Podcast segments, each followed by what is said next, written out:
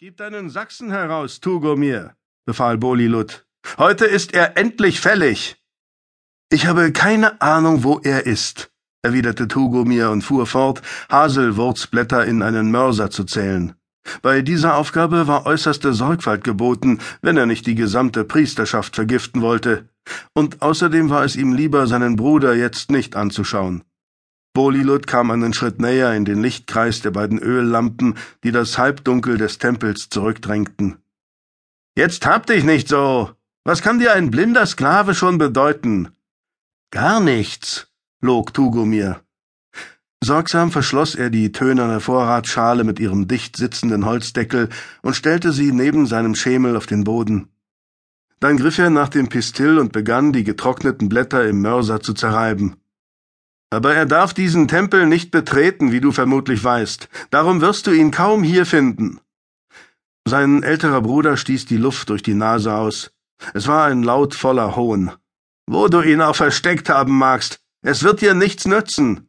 Er wurde für Jarowid ausgewählt, und auf die Art kann er sich endlich mal nützlich machen. Tugomir arbeitete weiter. Die Blätter waren trocken, aber zäh und ledrig. Es war schwierig, sie zu dem feinen Pulver zu zerstoßen, das nötig war. Lass mich das hier eben erledigen, sagte er scheinbar gleichmütig. Dann mache ich mich auf die Suche. Er kann uns schwerlich davonlaufen, nicht wahr? Keine Maus kommt aus dieser Burg heraus. Oder hinein, fügte Bolilot hinzu.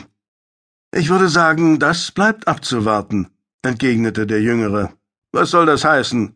Du willst doch nicht im Ernst behaupten, du hättest Angst vor diesen halb erfrorenen Strohköpfen da draußen. Tugomir hob endlich den Kopf. Geh hinaus auf den Wall und sieh sie dir an, Bolilut. Es sind Hunderte.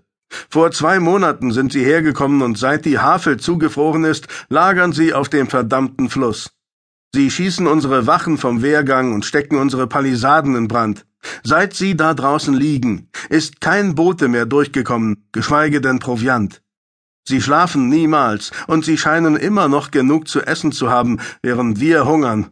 Sie haben all Ihre Nachbarn im Westen und Süden unterworfen, weil Sie eben stärker sind und mehr Kriegsglück besitzen. Und jetzt haben Sie Ihren gierigen Blick nach Osten gerichtet und die Elbe überschritten, um uns ebenfalls zu unterwerfen.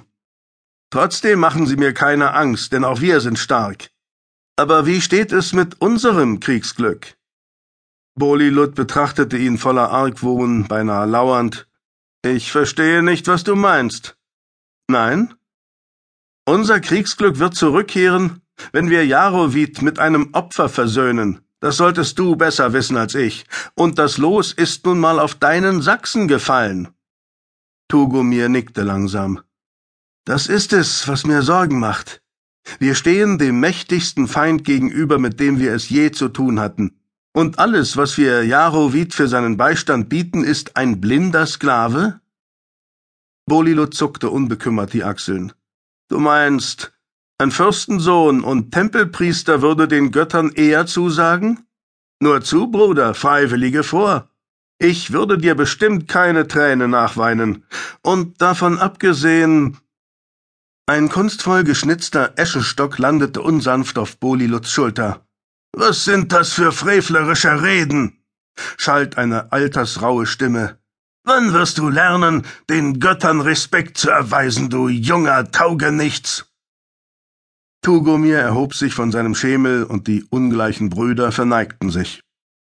Vergib mir noch dies eine Mal, Schedrak, bat Bolilut augenzwinkernd und klopfte seinem Bruder jovial auf den Rücken, um zu vertuschen, dass das plötzliche Auftauchen des Hohepriesters ihn einschüchterte. Bolilut war 26, acht Jahre älter als Tugomir, hatte einen Sohn von seiner Frau, mindestens fünf von seinen Sklavinnen, und die Götter allein mochten wissen, wie viele Töchter. Er war ein wilder Geselle und großer Krieger und wartete mit unzureichend verhohlener Ungeduld darauf, dass ihr Vater endlich starb und den Fürstenthron für ihn räumte, aber vor dem Hohepriester fürchtete er sich. Das amüsierte Tugomir ebenso, wie es ihn mit Befriedigung erfüllte. Seit jeher war es Tradition in ihrer Familie, dass der jüngere Sohn Priester im Tempel des mächtigen Jarowid wurde. Diese Rolle war Tugomir zugefallen. Und manchmal bewahrte die Würde, die damit einherging, ihn vor Boliluts brüderlichen Heimsuchungen.